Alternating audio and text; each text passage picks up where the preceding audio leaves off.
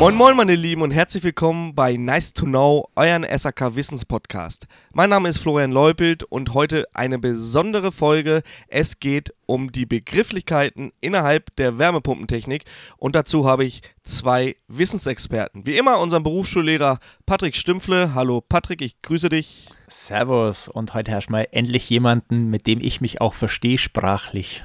Stimmt weil Martin Bauer von der Firma Wolf, Produktmanager für Wärmepumpen, ist heute unser Wissensexperte. Hallo Martin, ich grüße dich. Ja, hallo Florian, hallo Patrick, freut mich richtig, dass ich heute hier sein darf. Ja, stell dich doch noch mal ganz kurz vor, wo kommst du her? Ich habe gerade schon gesagt, du bist Produktmanager. Was macht ein Produktmanager? Ja. Kannst du einfach mal ganz kurz erklären? Ja, kann ich ganz gerne äh, kurz erklären. Bin der Martin Bauer, ähm, arbeite bei Wolf in Mainburg, bin da im Produktmanagement für die Wärmepumpen verantwortlich. Ja, bin im Produktmanagement mittlerweile schon seit 2017. Äh, habe damals quasi schon relativ äh, ähm, Sprung in, ins kalte Wasser gehabt und äh, habe da quasi meine ersten Berührungspunkte zur Wärmepumpe gehabt, habe aber da mein Wissen ziemlich ausbauen können, die letzten fast sechs Jahre mittlerweile. Und äh, ja, bin sehr dankbar darum, dass auch, äh, dass ich mich da mit diesem äh, sehr wichtigen Thema beschäftigen äh, kann. Ich denke, das bewegt zurzeit die, die gesamte Branche, fast schon unsere Gesellschaft, wie man in der Politik sieht. Und von dem her ist es ja ein wirklich interessantes Betätigungsfeld. Genau, und weil es so wichtig ist und wir kommen ja aus dem Thema Wärmepumpe nicht mehr raus. Aber ich weiß da draußen, und mir geht es ja nicht anders, Jungs und Mädels. Es gibt so viele Begrifflichkeiten, die wir neu lernen müssen da kommt man schon mal durcheinander. Und deswegen habe ich die beiden hier heute zur Podcast gebeten und wir unterhalten uns jetzt darum, was ist ein COP, was ist eine Jahresarbeitszahl, was ist eine EVU-Sperre und so weiter. Und das dröseln wir jetzt auf. So, erste Frage an dich, Martin. Was ist JAZ oder auch Jahresarbeitszahl? Ja, die Jahresarbeitszahl, ist ein ganz wichtiger Faktor bei einer Wärmepumpe. Bei der Jahresarbeitszahl ist äh, vor allem äh, wichtig, dass man hier ganz einfach ablesen kann, was ist die Gesamteffizienz von einer Wärmepumpe über das gesamte Jahr gesehen. Also neben der JATS gibt es vor allem auch noch den COP. Der COP, das ist der Coefficient of Performance und das gibt quasi nur einen fixen Betriebspunkt an. Äh, welche Effizienz hat da die Wärmepumpe? Wie zum Beispiel bei A2 b 35. A2 b 35 steht für Außentemperatur 2 Grad. Vorlauftemperatur im Wasser 35 Grad Celsius und genau zu diesem Betriebspunkt schaut es nach, wie effizient läuft die Wärmepumpe. Und wenn ich jetzt diese Effizienzbetrachtung über das ganze Jahr durchführe, dann komme ich am Ende auf die Jahresarbeitszahl und das ist dann auch das äh, mehr oder weniger aussagekräftigste äh, für eine Wärmepumpe. Und noch besser ist es natürlich, wenn ich später mal Wärmepumpe in Betrieb habe, wenn ich vielleicht die Wärmemengen äh, erfassen kann, die Stromaufnahme erfassen kann, das ins Verhältnis setzen und dann auf die echte Jatz komme. Und im Bestfall deckt sich das natürlich, das Berechnete, mit dem, was man später in echt hat oder ist vielleicht sogar noch ein bisschen besser unterwegs. Und vielleicht konnte ich da noch kurz erwähnen, zur Berechnung von der Jahresarbeitszahl verwendet man typischerweise vom BWP den Jahresarbeitszahlrechner und äh, diesen Jahresarbeitszahlrechner findet man auch meistens auf den Homepages der verschiedenen Hersteller. Aber kann man die Jahresarbeitszahl nicht einfach durch die eingesetzte Energie geteilt durch die erzeugte Energie? Ja, also äh, kann man machen. Dazu muss man aber die Kilowattstunden über das gesamte Jahr erfassen. Und das ist nichts anderes als wie Effizienzbetrachtung. Pi ab durch Pi zu, sagt man so gerne. Und das bedeutet, dass ich hier die gesamt abgegebene thermische Energie in Kilowattstunden, typischerweise ist das die Energie, die ich aus dem Wärmemengenzähler ablesen kann oder aus der Wärmepumpe in der Regelung, geteilt rechne durch die gesamt elektrische aufgenommene Energie und das sind eben äh, die aus dem Stromzähler, die ich ebenfalls in Kilowattstunden erfasse. Genau. Martin hat es gerade schon ein bisschen angetiert. Es gibt ja auch noch den COP, Patrick. Erzähl nochmal, was ist der COP nochmal genau und was ist der Unterschied zwischen dem COP und der Jahresarbeitszahl? Also Martin hat es ja schon genau erklärt. Im Endeffekt bei dem COP ist es so, wir haben ja eine momentane Aufnahme. Und da ist auch ganz wichtig bei dieser momentanen Aufnahme, das hat der Martin auch erklärt, die thermische Energie. Allerdings muss man auch immer gucken, was ist die momentane Aufnahme, weil bei der thermischen Energie muss auch unbedingt immer das Warmwasser zum Beispiel mit dabei sein. Und deswegen ist das hier der Unterschied. Der COP ist halt das, wo jetzt ich zum Beispiel Außentemperatur Außentemperatur. Martin hat ja das Beispiel A2W35 genommen. Das heißt, ich habe da Außentemperatur 3 Grad und Vorlauftemperatur 35 Grad und dann habe ich halt den momentanen berechneten, ich sage jetzt Koeffizienten. Bei der Jahresarbeitszahl ist aber so, da habe ich alles mit dabei, weil ich habe ja bei Temperaturen zum Beispiel Warmwasser wesentlich höher wie die 35 Grad oder auch andere Außentemperaturen und damit habe ich da natürlich eine komplett andere, ich sage jetzt mal Energieleistung oder eine Jahresarbeitszahl und deswegen ist dieser COP ein momentaner Betriebspunkt und die Jahresarbeitszahl, das übers ganze Jahr, wie gesagt, ganz wichtig, Warmwasser und Heizung miteinander zusammen, geteilt durch diese elektrischen Leistung, natürlich auch wieder Warmwasser und Heizung, weil das kann man meistens ja auslesen, Oft wird es natürlich auch bei Wärmepumpenherstellern halt in einem ausgegeben. Genau so ist es ja. Entschuldigung, Patrick, ich habe da fast ein COP schon äh, fast zu weit vorgegriffen. Stimmt total, kann ich dir zu 100% recht geben. Und der COP bezieht sich dann meistens auch auf die äh, Heizwasserbereitung, also der Bereitung von Wärme, das dann später im Haus dann wirklich verwendet wird. Genau. Jetzt gibt es aber auch noch ganz andere Begriffe. Ich sage nur monovalent, bivalent monoenergetisch. Das sind alles Begriffe, mit denen musste ich mich auch erstmal anfreunden. Ich als alter Kundendiensthase habe da auch wirklich viel, viel Arbeit reingesteckt, um mir das wirklich mal so einzusaugen. Dafür gibt es ja diesen Podcast. Und Patrick, was ist monovalent? Monovalent ist eigentlich im Endeffekt nur die Wärmepumpe. Das werden wir aber ganz selten haben. Deswegen gibt es weitere Geschichten. Also bedeutet natürlich monovalent, nur die Wärmepumpe macht das komplette Heizsystem. Das heißt, alles, was über die Heizung läuft, wie auch Warmwasser und wird über die Wärmepumpe gemacht. Das ist aber sehr selten der Fall. Deswegen haben wir noch monoenergetisch, bivalent, bivalent parallel und bivalent alternativ und natürlich noch weitere Mischformen. Das würde ich einfach Martin doch mal gleich mal machen. Was ist monoenergetisch? Ja, monoenergetisch, das bedeutet, dass man die äh, Wärmepumpe im Einsatz hat und ab einer gewissen Bivalenzpunkttemperatur der E-Heizstab zum Einsatz kommt. Kann zum Beispiel sein, dass die Wärmepumpe bis minus 5 Grad die gesamte Heizlast vom Gebäude deckt und ab diesen 5 Grad muss dann eben zu einem gewissen äh, Prozentanteil und dann steigend mit abfallender Außentemperatur der E-Heizstab hinzugenommen werden. Das ist ein ganz äh, typischer Anwendungsfall. Also der monoenergetische Betrieb ist wahrscheinlich der meist umgesetzte Betriebsart, die man so draußen im Feld kennt. Das bedeutet, man hat nur die Wärmepumpe im Einsatz plus E-Heizstab. Darf ich dich noch ganz kurz zu diesem Bivalenzpunkt fragen? Ja. Inwieweit ist der berechnet oder warum ist der auch so wichtig für den monoenergetischen Betrieb? Ja, das ist ein sehr wichtiger Betriebspunkt. Ähm, den kann man typischerweise in der Regelung einstellen von der Wärmepumpe und den kann man auch äh, theoretisch ermitteln. Ganz einfach mit den Heizleistungsdiagrammen der Hersteller. Das bedeutet, man schlägt die Montageanleitung auf, geht ins Heizleistungsdiagramm, ähm, zeichnet im Anschluss die, also ich erzähle es jetzt, ich bin mal so frei und erzähle es gleich ein bisschen detaillierter, ähm, zeichnet die Heizgrenztemperatur ein. Im Gebäudebestand sind es zum Beispiel 15 Grad Celsius, im Neubau geht man hier eher von 12 Grad Celsius aus. Und ähm, ja, also wir, nehmen wir mal als Beispiel 15 Grad Celsius, dass wir vom Gebäudebestand her ausgehen. Man zeichnet hier eine vertikale Linie ein. Die horizontale Linie muss man nur einzeichnen. Das ist die Gebäudeheizlast. Kann man zum Beispiel mal 12 kW annehmen. Und dann zeichnet man auch noch zusätzlich die Normaußentemperatur äh, ein. Das ist auch wieder eine vertikale Linie. Normaußentemperatur von einem gewissen Postleitzahlengebiet kann zum Beispiel minus 12 Grad weiß jetzt nicht, was habt ihr in eurer Region? Wahrscheinlich eher so minus 10, minus 12 herum, oder? Also wir haben tatsächlich bei uns auch minus 12, teilweise im Oberstoff ja etwas kälter. Ah, okay, ja. Ja, also bei mir, bayerische Region, wie man bei mir unschwer hören kann, ähm, sind wir eher so bei minus, ja, minus 13, minus 14 herum, minus 16 hat man wirklich sehr, sehr selten mittlerweile. Und ähm, dann gibt es gewisse Schnittpunkte, die kann man mit äh, wirklich einfach nur Lineal und Stift miteinander verbinden und äh, dann schneidet sich diese Kurve mit der Heizkurve von der Wärmepumpe und an diesem Punkt geht man dann wieder vertikal runter zur X-Achse und dann hat man auch schon die Bivalenzpunkttemperatur. Und die Bivalenzpunkttemperatur gibt dann, äh, wie gesagt, an, ähm, ab wann der E-Heizstab hier hinzukommt. Und das ist relativ äh, unkritisch, der E-Heizstab in den allermeisten Fällen. Man spricht hier von circa ja, im Schnitt um die 3% Jahresheizarbeit, die dann auch wirklich der E-Heizstab mitleistet oder mitackert. Und das ist wirklich wenig später im Betrieb. Genau, jetzt gehen wir auch weiter. Wir haben ja auch von Hybridanlagen, sprechen wir immer, aber das heißt ja nicht eigentlich Hybridanlagen, sondern eigentlich heißt ja bivalent parallel. Was kannst du da uns dazu sagen? Ja, also äh, beim bivalent parallelen Betrieb, da äh, spricht man meistens äh, Wärmepumpe, also von Wärmepumpe plus X. Wenn man es ganz genau nimmt, ist ja auch eigentlich der monoenergetische Betrieb schon eine bivalente äh, Betriebsweise von einer Wärmepumpe.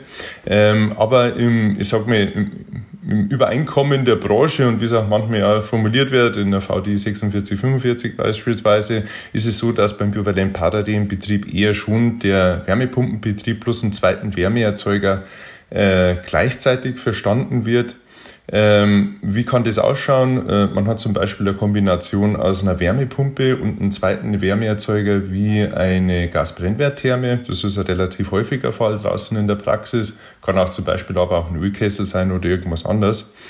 Und ähm, ja, ab einer gewissen Temperatur, kann auch zum Beispiel minus drei oder minus fünf Grad Celsius sein, schaltet eben der zweite Wärmeerzeuger hinzu und hilft der Wärmepumpe, die Gesamtheizlast des Gebäudes zu decken. Und hierbei ist so, dass äh, die Wärmepumpe immer mitspielt. Die schaltet jetzt nicht hart aus, sondern die gibt halt das, was sie maximal geben kann ab der Bivalenzpunkttemperatur. Und den Rest macht eben der Wärmeerzeuger. Und das führt dazu, dass äh, äh, bei dieser Betriebsform äh, die Wärmepumpe noch immer einen sehr hohen Deckungsgrad hat, zum Beispiel 97, 98 Prozent über das ganze Jahr.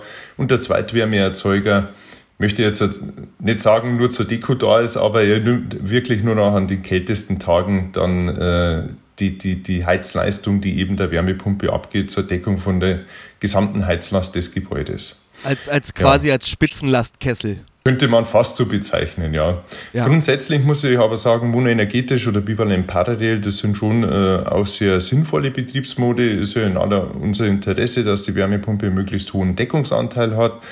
Und äh, das, ich sag mal, diese Betriebsformen, die ermöglichen später in der Auslegung, dass man eben immer eine möglichst kleine Wärmepumpe nimmt das ist meistens die Hauptmotivation. Eine möglichst kleine Wärmepumpe möchten wir haben, damit man erstens Kosten spart, schon mal bei der Anschaffung, äh, aber auch weiterhin eben eine Wärmepumpe hat, die sehr gute Laufzeiten hat, die früh in ihren Modulationsbereich reinkommt. Also so eine modulierende, vor allem Luft-Wasser-Wärmepumpe hat ja einen oberen und unteren äh, äh, Punkt, wo sie modulieren kann. Und je kleiner sie ist, desto desto äh, früher fängt sie auch an zu modulieren und kommt in ihren effizienten Betrieb rein. Ja, und äh, da sprechen noch viele weitere kleine Faktoren eben dafür, dass man äh, hier sich schon äh, sehr viele Gedanken macht bei der Auslegung. Das ist jetzt nie, nicht mega komplex, wie sie das jetzt vielleicht anhören möchte. Aber es ist eben wichtig, dass man da gewisses Wissen mitbringt bei der Auslegung von Wärmepumpen. Und äh, da gehören eben äh, die verschiedenen Betriebsmode dazu, wie die Faust aufs Auge. Ja, ja jetzt, jetzt gehen wir mal davon aus, meine komplette Nachbarschaft ist nachhaltig und wir haben alle Wärmepumpen. Und auf einmal kriege ich einen Anruf als Installateur. Hallo, hallo, hier ist alles kalt. Auf meinem Display steht EVU-Sperre. Ja, dann könnten wir natürlich zum Kunden fahren, können wir aber auch nicht verhindern, weil, mhm. und das kannst du mal erzählen, Martin, was ist die EVU-Sperre? Und was können wir machen im Falle eines Falles? Ja, also die EVU-Sperre, die wird ja äh, oder muss ja eigentlich bei der Planung von einer Wärmepumpenanlage schon mit berücksichtigt werden. Die EVU-Sperre ist nichts anderes als wie eine Sperrzeit, die der Energieversorger, also das oder das Energieversorgungsunternehmen ähm, der Wärmepumpe mitteilen kann. Äh, beispielsweise kann man zu gewissen Zeiten äh, nur als Beispiel fiktiv angenommen, ab 18 Uhr weiß der Energieversorger, okay, es gibt hier eben eine sehr hohe äh, Last. Jeder kommt nach Hause, möchte duschen, möchte kochen. Äh, die Stromaufnahme steigt äh, schlagartig an und dann heißt es, okay, wir bringen das nicht mehr her, wir müssen Wärmepumpen wegschalten. So ist fiktive Vorstellung, wie das so gedanklich abgehen könnte. Und äh, dann wird der Wärmepumpe übers Netz mitgeteilt, ähm, eben über den äh, EVU-Kontakt, den in der Regel jede Wärmepumpe hat. Hey, Wärmepumpe, du musst dich jetzt ausschalten. Und äh, da möchte ich nur ganz kurz sagen, wenn man den EVU-Kontakt realisiert bauseits, dann ist es immer schön, wenn man auch wirklich den EVU-Kontakt des Herstellers nimmt. Das ist ein potenzialfreier Kontakt meistens. Da wird der Wärmepumpe mitgeteilt, Herr Wärmepumpe, du musst dich jetzt dann bald runterfahren, bereite dich schon mal vor, mach das sauber und ähm, du hast nur ein paar äh, Minuten Zeit, dass du eben diesen Zustand einstellen kannst. Ähm, das ist die schöne Weise. Die nicht so schöne Weise ist, wenn Bauseits wirklich äh, Relais oder Schütze gesetzt werden, die zum harten Abschalten von der Wärmepumpe führen. Äh, das bedeutet, es wird wirklich von einer Sekunde auf die andere äh, der Strom weggenommen und das ist natürlich was sehr Unschönes, weil das, ich möchte jetzt nicht unbedingt sagen, zur Schädigung von der Wärmepumpe kommt, aber die Wärmepumpe kann sich eben selbst nicht mehr aus Runterfahren vorbereiten und äh, das ist eine Sache, die sollte man bauseits bestmöglich vermeiden. Ja. Ähm, das vielleicht nur hier so. Und äh, jetzt komme ich wieder zurück. Entschuldigung, äh, Florian, wenn ich es zu ausführlich sage, einfach reinkrätschen. ähm, aber du hast ursprünglich gefragt, ja, bei der Auslegung, äh, also du wirst angerufen, ist ja alles kalt, EVU-Sperre ist aktiv. Grundsätzlich ist so, dass man die EVU-Sperrzeiten, also vor allem die zusammenhängende Zeit, also man kann ja zum Beispiel dreimal zwei Stunden maximal in Deutschland in der Regel haben, ähm, dass man dann für die zusammenhängende Zeit von zwei Stunden dann eben einen Pufferspeicher mit einplant, sodass man diese Zeit bestmöglich überbrücken kann. Und äh, das bedeutet, wenn jetzt der Kunde anruft und sagt, okay, mich friert, äh, es ist kalt, äh, EVU-Sperre ist irgendwie aktiv, ja, da muss man schauen, äh, woher der Fehler kommt. Aber es kann auch vielleicht sein, dass eben äh, vom Pufferspeicher nicht ausreichend Volumen existiert oder dass die Regelung falsch eingestellt ist. Meistens muss man so etwas ähnliches wie einen Parallelbetrieb aktivieren, sodass die Pumpen, die Heizkreispumpen auch während der EVU-Sperre weiterlaufen. Ja, und das können so vielleicht Gründe sein, warum es kalt werden könnte während der EVU-Sperre. In der Regel ist es aber nicht zu erwarten, wenn die Anlage eben richtig ausgelegt ist und vor allem auch die Regelung so eingestellt ist, dass sie für das schon mal vorbereitet ist. Ja, Patrick, ähm, jetzt haben wir noch Begrifflichkeit Monoblock und Splitgerät. Erzähl uns mal, was ist der Unterschied zwischen einem Monoblock und einem Splitgerät? Also grundsätzlich mal Monoblock bedeutet im Grund eigentlich, dass der Kältekreis vollständig hermetisch geschlossen in der Wärmepumpe sich befindet. Das heißt also, der Hersteller hat die schon vorab, ich sage jetzt gefüllt und die Anlage kommt, ist fertig und du schließt nur noch bauseits, also wir als Installateure sozusagen das Wasser an. Beim Splitgerät ist so, da muss noch eine Kältemittelleitung und wir müssen das Ganze dann noch evakuieren. Das heißt, wir müssen dann sozusagen das Kältemittel noch einbringen. Das ist der Unterschied. Ganz wichtig entscheidet man halt grundsätzlich immer eigentlich zwischen Außenaufstellung, also meistens haben wir ja Außenaufstellung Splitgeräte und Innenaufstellungen.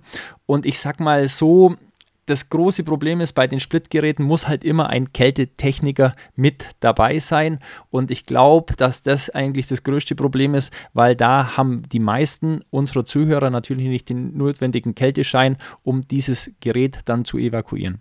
GWP, Martin, was ist eigentlich GWP und warum ist es für uns wichtig und warum ist es für die Umwelt so schädlich? Ja, also GWP, das steht für Global Warming Potential und äh, bedeutet im Deutschen einfach nur Treibhauspotenzial. Und das gibt einfach nur an, wie viel CO2-Äquivalent unter Freilassung von einer bestimmten Kältemittelmenge in die Atmosphäre über einen Zeitraum von 100 Jahren das entsprechen würde. Und äh, ganz berühmtes Kältemittel, das in aller Munde ist, hat man auch nochmal auf der ISH 2023 dieses Jahr auch nochmal gesehen, äh, R290. R290 ist ein natürliches Kältemittel, ist sehr umweltfreundlich ähm, und wenn man hier eben ein Kilogramm äh, in die Atmosphäre entlässt, dann entspricht das circa 3 Kilogramm CO2 über einen Zeitraum von 100 Jahren gesehen. Vergleicht man das mit herkömmlicheren Kältemitteln, zum Beispiel R410A, dann ist man hier schon eher bei 2 Tonnen und äh, man muss jetzt bedenken, in einer Wärmepumpe hat man nicht nur ein Kilogramm drin, das können auch gut und gerne mal circa drei Kilogramm oder zwei Kilogramm sein. Und äh, dann ist man da im mehreren Tonnen CO2-Bereich und daher ist es extrem wichtig, dass eine Wärmepumpe mit einem bestmöglich natürlichen Kältemittel läuft, das eben zeitgemäß ist, lange Zeit verfügbar ist. Das ist das nächste, das wir haben. Und äh, das gibt auch der Wärmepumpe und auch den privaten Kunden später so eine gewisse Zukunftssicherheit, dass er eben möglichst lange mit seiner Wärmepumpe Spaß hat, äh, egal was kommt. Man weiß nie, ob es irgendwie externe Beschädigung sonst was kommt. Man will es ja nicht hoffen, aber kann es ja auch mal geben. Und da ist man natürlich mit natürlichen Kältemittel bestmöglich für die Zukunft dann als äh, Kunde gewappnet und hat nicht einen wirtschaftlichen Totalschaden, wenn doch mal was sein sollte. Ja, genau. Also wichtig ist natürlich, dass so eine Wärmepumpe immer dicht ist. Und da setzt ihr als Hersteller natürlich auch ganz großen Fokus drauf in der Qualitätssicherung, dass quasi ein System an den Kunden geht, wo, wo sichergestellt ist, dass auch kein Kältemittel austritt. Egal, ob es umweltfreundlich oder umweltschädlich ist oder natürlich oder künstlich. Grundsätzlich sollte ja kein Kältemittel austreten und wenn was austritt, dann, dann ist es meistens ein Defekt an der Anlage oder halt eine Leckage, wie auch immer die jetzt zustande gekommen ist, ist es erstmal dahingestellt. Jetzt haben wir noch eine, eine letzte Frage und zwar SG Ready. Was ist SG Ready, Patrick? Also das ist ein ganz tolles Teil, weil im Endeffekt das ist die Kommunikationsschnittstelle für die Wärmepumpe mit dem Stromnetz. Entscheidend ist dieses Smart Grid Ready, so wie es ja auch richtig heißt, ist inzwischen Standard bzw. verpflichtend sogar einzubauen, dass jede Wärmepumpe das hat, um ins Internet zu kommen, um zum Beispiel, was wir vorhin schon gehört haben, den COP tagesgenau oder auch die Jahresarbeitszahl auslesen zu können. Und das ist inzwischen tatsächlich Pflicht seit dem 01.01.2023. Martin, stimmt's? Ja, also äh, grundsätzlich, also SG steht für Smart Grid und wird halt meistens für PV-Anwendungen verwendet. Ähm, ist eben äh, Kontakt, der kann insgesamt vier Zustände meistens anzeigen. Hat auch jede Wärmepumpe, die äh, zumeist in Deutschland verkauft wird, äh, weil das Teil vom EHP äh, äh, Gütesiegel ist, dass man eben auch die Smart Grid äh, Schnittstelle mit anbieten kann und wird meistens dazu verwendet, dass man zum Beispiel die Solltemperatur anhebt, wenn äh, PV-Strom ähm, vorhanden ist, ist zum Beispiel ein Anwendungszweck, es wird ein gewisser Schwellwert äh, am Wechselrichter überschritten und äh, man gibt damit das Signal an die Wärmepumpe und sagt, okay, du kannst jetzt äh, auch äh, thermisch die Energie speichern, sei es in Form vom Warmwasserspeicher, also vom Brauchwasser, das man später zapfen kann, oder auch, dass man sagt, okay, dann gehe ich heute in meinen Direktkreis rein und sage, ich erhöhe auch hier die Solltemperatur beispielsweise um 5 Kelvin und versuche das Ganze auch thermisch dann in der Gebäudehülle zu speichern. Ja, ich würde sagen, für den ersten Augenblick, wir haben, glaube ich, alle die wichtigsten Begrifflichkeiten in der Wärmepumpe einmal erläutert. Also da gibt es mit Sicherheit noch ein paar andere, aber ich glaube, mit, mit der Information kommen wir auf jeden Fall erstmal weiter. Wir haben gelernt, was die Jahresarbeitszahl ist, was der COP ist. Wir wissen jetzt, was Smart Grid ist. Wir wissen, was wir nicht tun können, wenn die EVU-Sperre eingetreten ist. Bivalent und monovalent und was der Global Global Warming Prozess ist. Ich bedanke mich bei euch beiden für diese tolle Folge und ähm, Patrick, mir war es wie immer ein innerliches Blumenpflücken, mit euch diesen Podcast aufgenommen zu haben. Und wir würden uns natürlich freuen, wenn ihr auch bei der nächsten Folge Nice to Know wieder einschaltet. Also bis dahin, macht's gut. Tschüssi. Servus. Servus.